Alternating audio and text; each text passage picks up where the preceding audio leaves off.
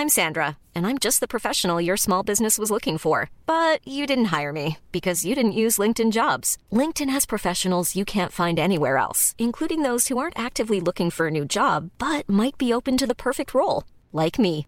In a given month, over 70% of LinkedIn users don't visit other leading job sites. So if you're not looking on LinkedIn, you'll miss out on great candidates like Sandra. Start hiring professionals like a professional. Post your free job on linkedin.com/people today. Bienvenido a la nueva temporada de Penguin Podcast, un espacio para los amantes de los libros.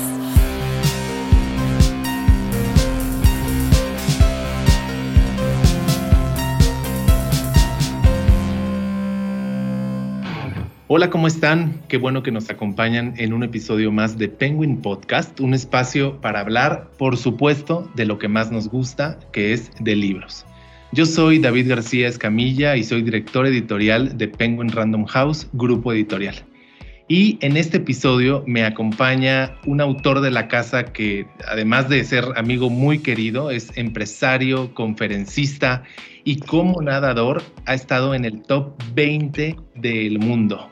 Mi querido Manuel, ¿cómo estás? Bienvenido. Mire, pues un gustazo, como siempre, estar con ustedes, con todo el, el equipo y pues aquí listísimos para hablar de lo que más nos apasiona, de libros. Manuel Sotomayor es autor de este super bestseller, long seller, Mentalidad de Tiburón. Seguramente ustedes al escuchar su voz lo reconocieron. Y Manuel, la verdad es que platicar contigo siempre es un placer, siempre aprendo de ti, siempre me gusta tu visión echada para adelante de las cosas. Y durante este podcast te quiero invitar a que hablemos sobre un tema que a muchos autores como a ti te afecta profundamente y por supuesto a los editores y a todas las personas que trabajamos en la industria del libro, que es la piratería. Es un problema muy serio en la industria editorial y es un problema que cobra especial relevancia en México durante la campaña. Así que les vamos a estar dando información, números duros y vamos a tratar de encontrar juntos alternativas que puedan solucionar este problema. Comenzamos. Como les decía, estoy platicando con Manuel Sotomayor, autor de este mega long seller llamado Mentalidad de Tiburón. Y justamente el tema que nos ocupa hoy es un tema que a él especialmente le ha afectado con la gran piratería que hay en el libro. Manuel, tú me has contado y me has compartido muchas veces que te has encontrado ediciones impresas, incluso con diferente color en las calles de la Ciudad de México. Cuéntame un poco cómo ha sido esto para ti.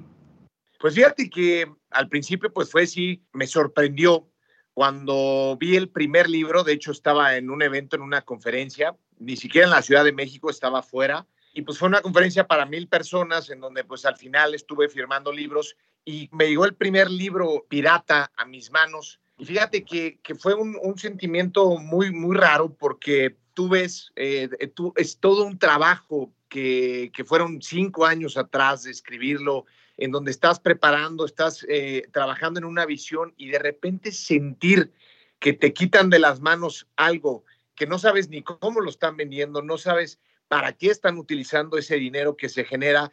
Y eso es uno de los puntos que más me preocupó porque de inmediato, pues bueno, yo dije, a lo mejor pues es, es, es un libro, pero después comencé a pensar, oye, si esto sigue, o sea, estos cuates que llevan la piratería se pegan a lo que nuestra visión como editorial, como autor, que fue el desarrollar un sistema que le funcionara a la gente para un desarrollo humano, pues obviamente esto iba a ser contraproducente. ¿Por qué? A veces las personas dicen, bueno, pues puedo leer por ahí el, libro eh, pirata, me ahorro unos 50, 100 pesos y no pasa nada. Pero sí pasa y mucho, porque ese dinero, estas personas que están vendiendo piratería, no lo van a utilizar para seguir haciendo libros hacen libros, pero otra gran parte la utilizan para el crimen organizado.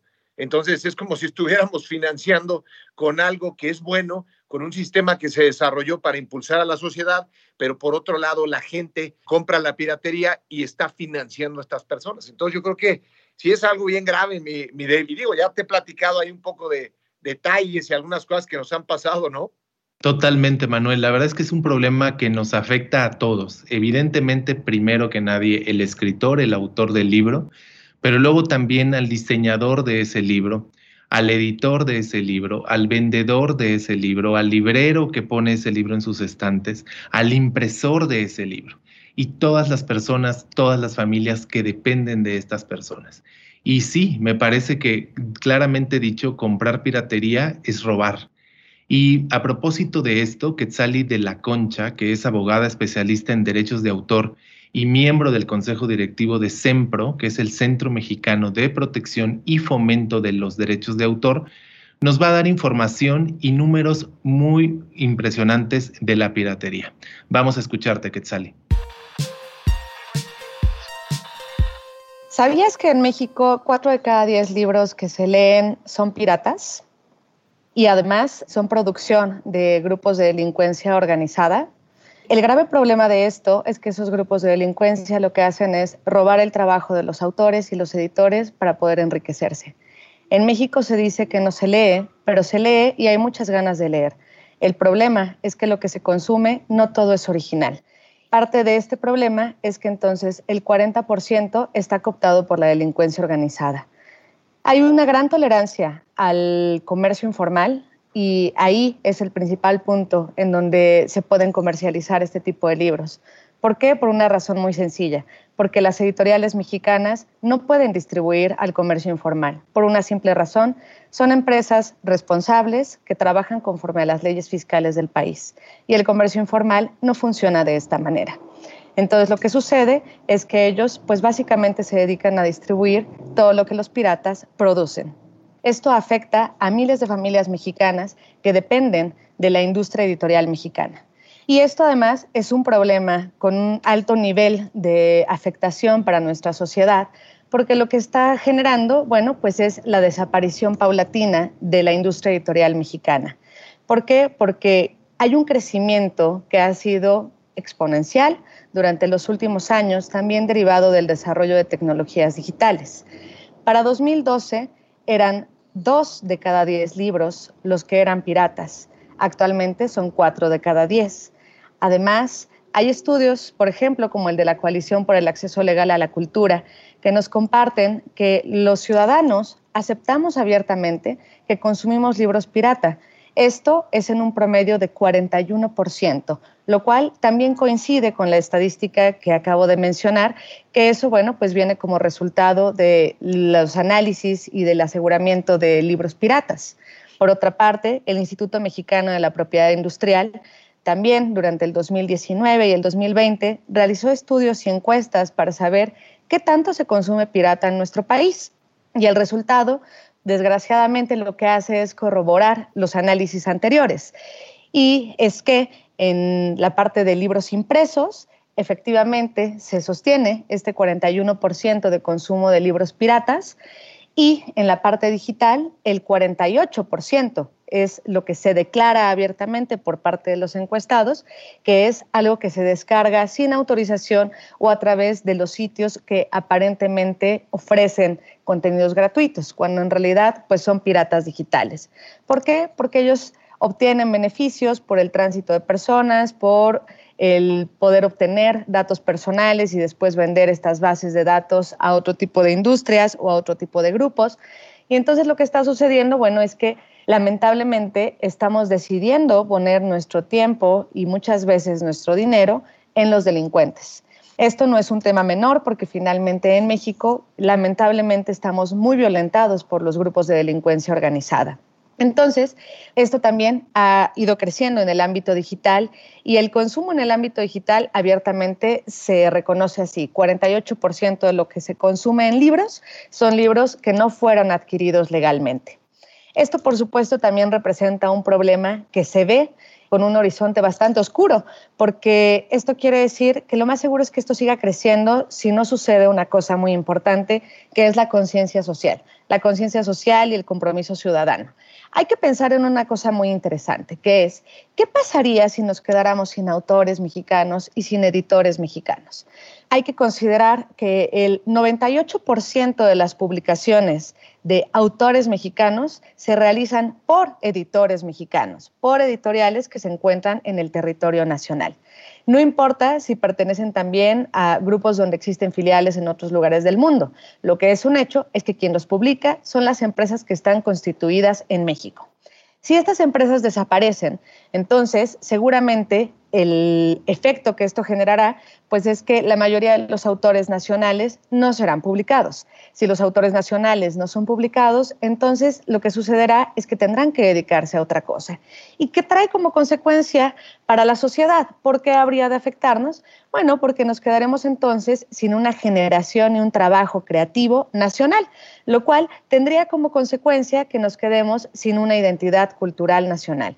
Entonces, finalmente lo que estamos haciendo con acciones que parecen probablemente intrascendentes o inocentes es que estamos aniquilando entre todos los que consumen este tipo de contenidos ilegales o no autorizados, sea porque compran piratería o porque consumen en sitios piratas en Internet, lo que estamos haciendo es minar y aniquilar paulatinamente a la cultura nacional, a la cultura nacional que finalmente vive y se nutre de los autores mexicanos y de las editoriales nacionales. ¿Qué es lo que esto representa? Pues es un reto, es un reto de conciencia para todos nosotros, es un momento de detenernos y pensar, ¿queremos realmente que los autores nacionales, que la identidad nacional se extinga? ¿Queremos tener que vivir en un futuro en donde la literatura tenga que ser toda de importación? Queremos vivir en un país en donde vamos a tener que adquirir libros a los precios que nos dicten las industrias extranjeras o queremos apoyar a la industria nacional y a las editoriales mexicanas y a los autores mexicanos. ¿Cómo podemos apoyarlos? Siempre adquiriendo, indudablemente, en librerías que estén legalmente establecidas. No comprar en el comercio informal, no comprar en la vía pública, porque comprar en esos sitios es garantizar que estamos adquiriendo piratería. Y por otra parte, detenernos ante la pantalla y decir, quiero quitarle la oportunidad al autor de vender este libro descargándolo ilegalmente o quiero apoyar a que ese autor se siga dedicando a esto. Pensemos en que los autores no generan libros por generación espontánea. Un autor es un trabajador cultural, un trabajador creativo. El autor dedica su tiempo, su talento y su creatividad 24 por 7 para poder sacar nuevos contenidos y para poder publicar nuevos libros. Ser autor es un trabajo profesional, es un trabajo que implica dedicación, tiempo, dinero y talento que eso es lo que también hay que apreciar y hay que saber atesorar de los autores mexicanos. Entonces, la manera de apoyar a que ellos continúen con este trabajo y puedan vivir de su trabajo creativo es precisamente consumiendo sus libros. Porque ¿qué es lo que sucede? A veces cuando las personas decimos, me encantó este libro y entonces lo voy a compartir en mi chat de WhatsApp porque quiero que todos vean este contenido, me ayudó muchísimo a mí en algún tema o me gustó simplemente porque es un gran libro. Cuando lo compartimos de esa manera, cada persona que está abriendo ese PDF seguramente no va a comprar el libro, porque ya lo tiene ahí, ya lo tiene a la mano, ya no tiene que hacer un esfuerzo físico ni económico. Y entonces, ¿esto que genera? Bueno, pues que el autor va a pensar finalmente que no vendió libros y que se tiene que dedicar a otra cosa, y que el editor que invirtió también su capital y su esfuerzo pensará que este libro fue un fracaso, cuando en realidad el libro se encuentra de boca en boca y de pantalla en pantalla. Para evitar esto, hay que adquirir los libros, detenernos en la pantalla y pensar, en realidad me gustan mucho los libros de este autor, me gustan mucho las ediciones de esta editorial. Bueno, voy a consumir sus libros. Tomemos también en consideración que los libros en formato digital son bastante accesibles. Tienen en promedio precios que bajan en un 30 o 40% respecto del precio que tiene el libro impreso. Y eso responde a una situación muy básica. Los libros digitales no requieren de ciertos gastos de producción como es la impresión, el almacenaje o la distribución y la colocación comercial de los ejemplares. Sin embargo, también puede existir el caso, como es el mío, en donde nos gustan y nos siguen encantando los libros impresos y por eso preferimos adquirirlos en ese formato. Eso ya es una decisión del consumidor. Pero la decisión principal y la invitación principal es a consumir libros originales. Hay que consumir en librerías legalmente establecidas porque además estas librerías lo que están haciendo también es decidir dedicar su negocio a la cultura. ¿Por qué? Porque deciden poner una librería en lugar de poner, no sé, cualquier otro tipo de negocio, como puede ser un taller mecánico, como puede ser venta de insumos de consumo de canasta básica, como puede ser una cafetería. Ellos están decidiendo poner su esfuerzo, su dinero y su espacio para poder vender libros, para poder poner la cultura al alcance de todos. Entonces, hay que apoyar a los libreros nacionales también. El editor, hay que estar conscientes que no es un impresor. La editorial es una empresa conformada por trabajadores mexicanos, de quienes dependen muchas familias mexicanas. Y en la editorial hay mucha gente que está detrás de la posibilidad de que se publique un libro. Está el editor que hace la selección de los contenidos, están los correctores, quienes hacen las lecturas, los diseñadores, están todos los que están dentro del equipo de producción, de diseño, de ilustración, de redacción, todas esas personas que hacen posible que el libro se pueda publicar. Y no solo que se pueda publicar, sino que trabajan codo a codo con el autor para poder llevar la mejor edición posible hacia el público. ¿Y qué es la mejor edición posible? Bueno, preocuparse desde que los ojitos no se nos cansen con la tipografía y el tamaño que seleccionan, hasta ver cuál va a ser el tipo de papel, el tamaño del libro, cuál va a ser el paginado, cuál va a ser la sangría que vamos a tener como marco referencial en el libro. Hay mucho trabajo detrás de, la publicación de un libro y todo ese trabajo también merece ser remunerado. Regresando a la figura del autor, que finalmente es la joya cultural de esta corona, el autor no solo vive de su trabajo y merece vivir de su trabajo porque su trabajo creativo es su capital social. También hay que estar conscientes que la remuneración a los autores es un derecho humano un derecho humano que está reconocido a nivel internacional, que está reconocido a través también del Pacto Internacional de los Derechos Económicos, Sociales y Culturales, en donde se reconoce que el autor tiene derecho a vivir de su trabajo creativo, igual que cualquiera de nosotros, tenemos derecho a que cuando nosotros realizamos un servicio o producimos algo, se nos pague por ese trabajo. Entonces, hay que pensar en que esto es un tema de compromiso social, así como son movimientos interesantes. El poder rescatar especies que están en peligro de extinción, como las tortugas o las vaquitas marinas, pues también hay que pensar que están en peligro de extinción los editores y los autores mexicanos, porque cuatro de cada diez libros que se consumen en México son piratas. Y si nosotros no ponemos nuestro granito de arena teniendo una responsabilidad en el consumo, entonces lo que sucederá es lo mismo que decidir contaminar porque no somos conscientes de que todos formamos parte de la cadena para poder cuidar el medio ambiente.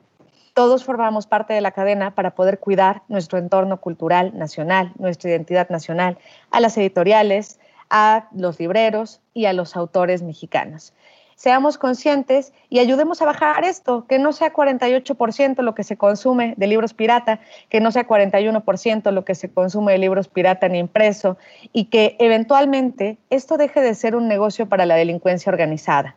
Eso, bueno, pues es una invitación para todos y creo que juntos, si tenemos ese estado de conciencia y ese compromiso, podemos no solo poner punto final a la piratería, también podemos ayudar a fortalecer y al crecimiento de la industria editorial mexicana y al crecimiento de los autores nacionales. Qué interesante, Manuel. Cuatro de cada diez libros físicos que se venden en México son piratas y 5 de cada 10 libros digitales que se venden en México son piratas. Impresionante, ¿no, amigo?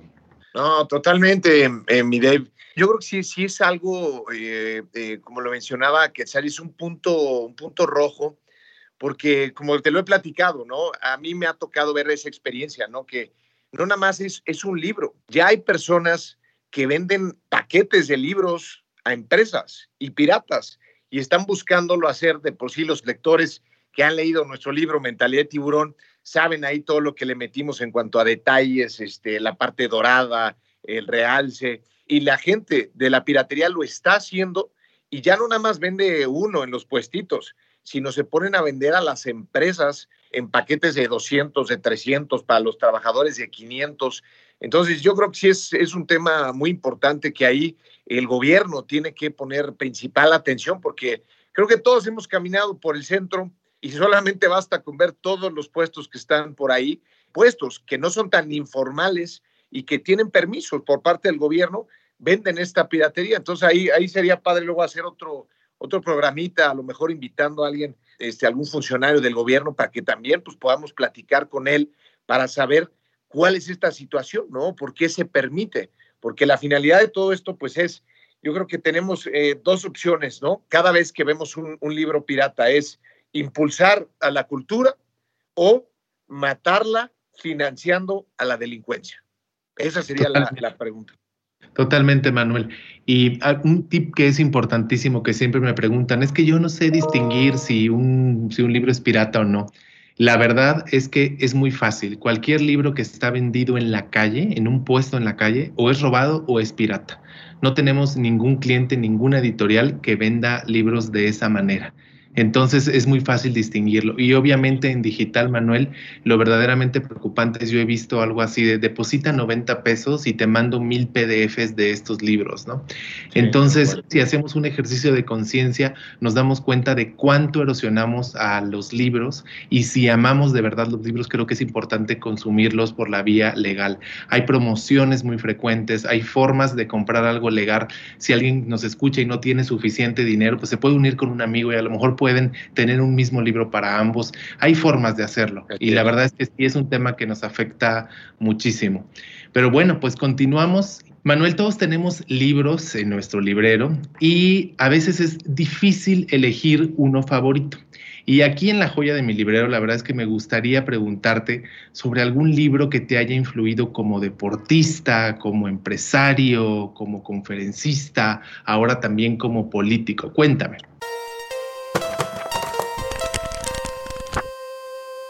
Sí, mire, fíjate que como lo mencionas, ¿no? Pues es, es difícil, ¿no? Para quien nos apasiona, porque pues hay, hay muchos temas, ¿no? Temas desde estrategia, filosofía, para el aspecto del desarrollo mental, psicología, pero fíjate que en especial, mire, hay un libro que a mí me marcó mucho porque creo que toca varias áreas y este libro se llama El líder, hombre de poder. Este libro Fíjate que habla sobre una de las culturas prehispánicas más importantes de México, que es la tolteca. Pero está padrísimo porque, bueno, uno, uno de sus subtítulos para que puedan entendernos ahí nuestros amigos que están escuchando, es El camino tolteca de liderazgo con corazón, porque te habla desde la parte del autoconocimiento, de cómo iban preparando a cada uno de sus niños, luego los jóvenes, cómo iban desarrollándose en la parte de ser congruentes con sus acciones y así hasta llegar a la parte de la vejez en donde era una de las etapas más importantes por la sabiduría que se tenía, el respeto que se tenía que tener hacia la gente adulta. Entonces es, un camino padrísimo, lleno de, de principios, de valores, pero muy emocionante porque te das cuenta de cómo las culturas iban preparando a sus jóvenes para que ellos desarrollaran esa fortaleza interior y aprendieran incluso hasta disfrutar, ellos le llamaban que el guerrero tenía que disfrutar de la batalla y del cambio.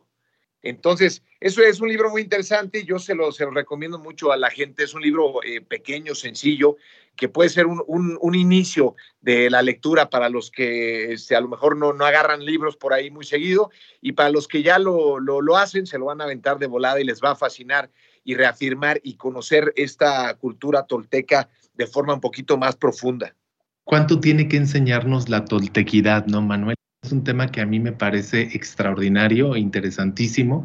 Y qué padre que nos compartes este libro. Vienen por allí algunos libros este año y el próximo año en el plan editorial de Penguin Random House que tienen que ver con este tema que nos dices. Me encantaría poder elegir también de, de la joya de mi librero muy fácilmente un libro, Manuel. Es bien difícil y por supuesto que me anoto este que nos comentas que no he leído y va a estar en la mesita de noche probablemente hoy mismo. Ustedes están escuchando este podcast en cualquier momento, pero les quiero contar que mientras Manuel y yo platicamos es justamente en el marco del Día Internacional del Libro, del Derecho de Autor y de la lectura también. Entonces, es especialmente importante subrayar que los libros hacen una transformación en la vida de cada quien de forma diferente, Manuel. La verdad es que para algunos tienen un sentido más de poder escapar un poco de la realidad, para otras personas tienen un sentido más de how to, de cómo aprender a hacer algo. Otras personas sencillamente encuentran pues la sublimación de la palabra humana en los libros y la verdad es que sin importar la razón por la que sea que uno lea, lo importante es darse ese chance de leer, ¿no? Siempre hay un libro que nos va a llamar la atención y que puede ser de cualquier naturaleza, puede ser una novela, puede ser un libro de no ficción, puede ser un libro que nos ayude a gestionar mejor nuestro dinero o puede ser un libro que nos enseñe algo de historia. En cualquier sentido, la verdad es que creo que siempre es muy valioso y me encanta tu recomendación, amigo. La tengo anotada para leer pronto.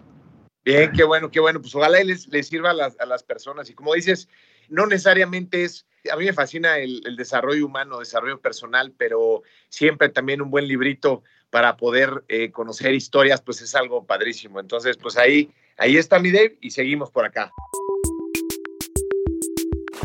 Y Manuel, yo no sé si has pensado alguna vez si tuvieras la oportunidad de irte a un lugar, pienso en tu caso, no sé, en una competencia internacional de natación o a lo mejor simplemente de vacaciones, ¿qué libro te llevarías? Yo te quiero contar rápidamente del libro que yo me llevaría y que es justamente el que estoy leyendo ahorita. Se llama La Biblioteca de los Sueños Imposibles de Lynn Rina.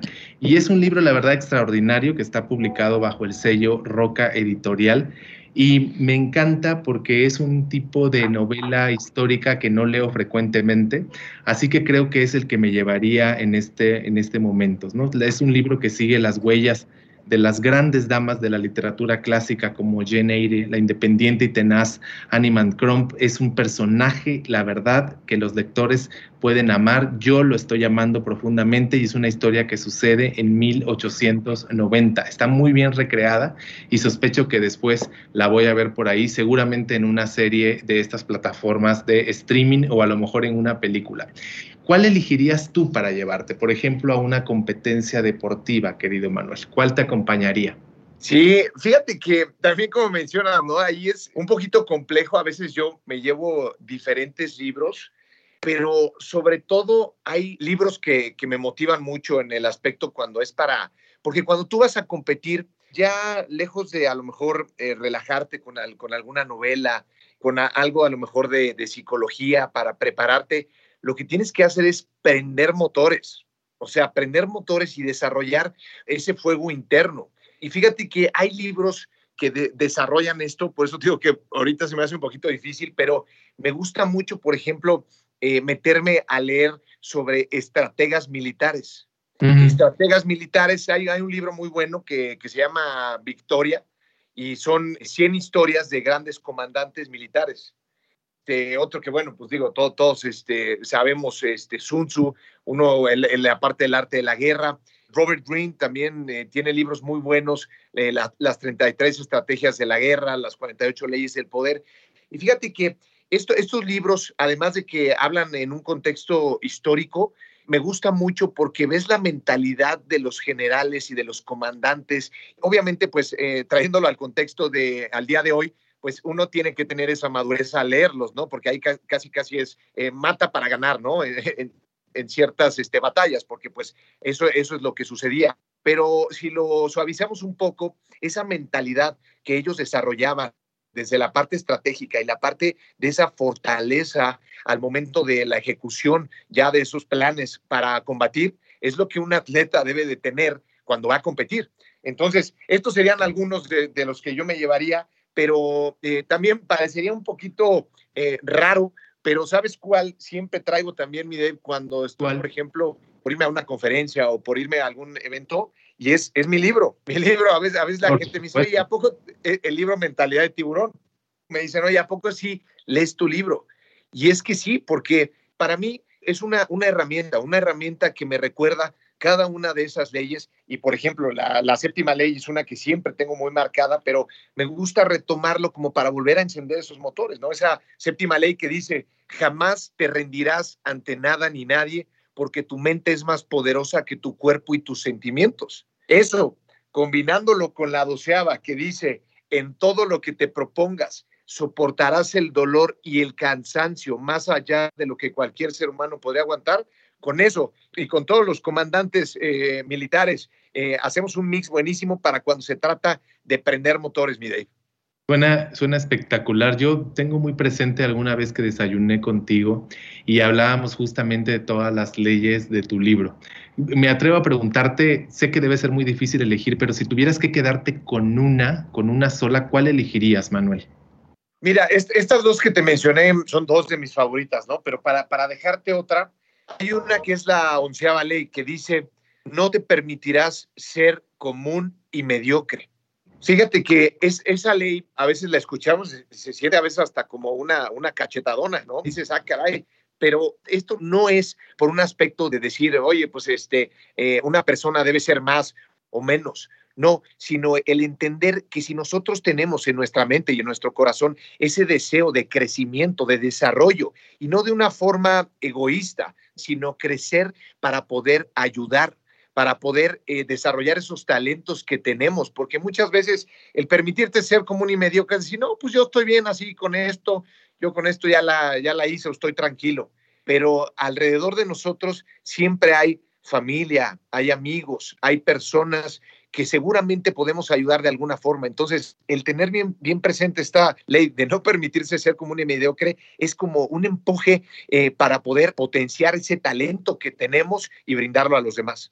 Me encanta, Manuel. Y Mentalidad de Tiburón, como, como ustedes saben, quienes nos escuchan, está disponible en papel, es decir, en libro físico, en libro digital o ebook, como nosotros lo llamamos en la industria también, y también en audiolibro. Entonces, hay todas las opciones de diferentes costos para que ustedes puedan acercarse a esta mentalidad de tiburón que tanto promueve Manuel y que la verdad es extraordinaria y con la cual yo me identifico, Manuel. De verdad es una, una delicia siempre poder platicar contigo por todas las ideas que tienes y por toda la energía que le pones y la pasión que le pones también a todo lo que haces.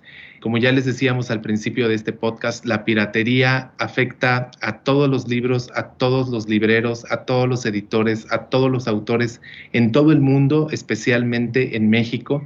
Y Mentalidad de Tiburón es probablemente uno de los libros más pirateados que tenemos y eso nos hace mucho daño a quienes trabajamos en este libro.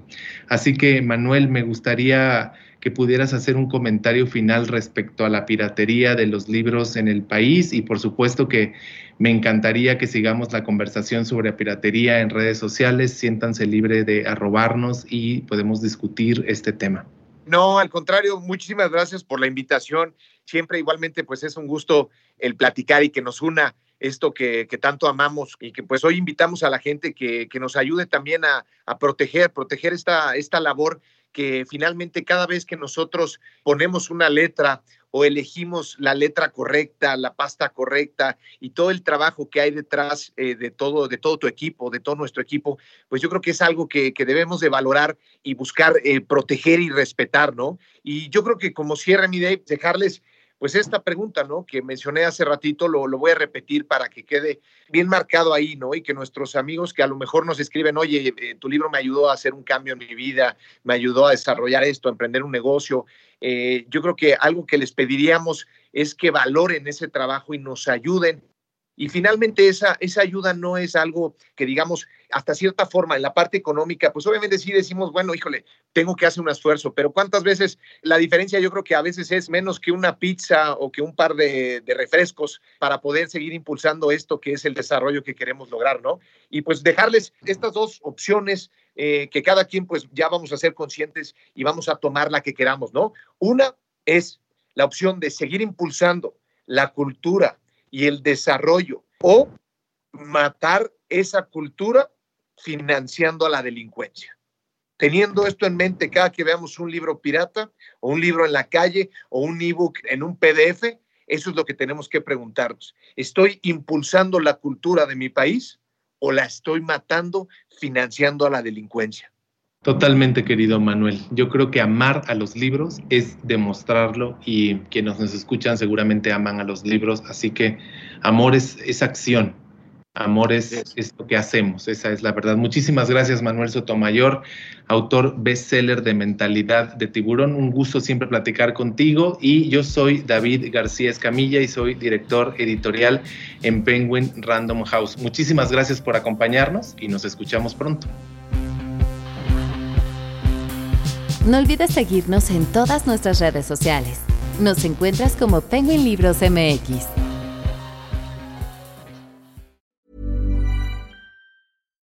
If you're looking for plump lips that last, you need to know about Juvederm lip fillers. With Juvederm Volbella XC and Juvederm Ultra XC, your lip look, whether it's subtle or bold, can last up to one full year with optimal treatment and no additional maintenance. Find a licensed specialist and see if it's right for you at juvederm.com today. That's J U V E D E R M.com. Add fullness to lips in adults over 21 with Juvederm Volbella XC or Juvederm Ultra XC. Do not use if you have severe allergies or a history of severe allergic reactions, or if you're allergic to lidocaine or the proteins used in Juvederm. Tell your doctor if you have a history of scarring or taking medicines that decrease the body's immune response or that can prolong bleeding. Common side effects include injection site redness, swelling, pain, tenderness, firmness, lumps, bumps, bruising, discoloration, or itching. As with all fillers, there's a rare risk of unintentional injection into a blood vessel, which can cause vision abnormalities, blindness, stroke, temporary scabs, or scarring. For full important safety information, visit juvederm.com.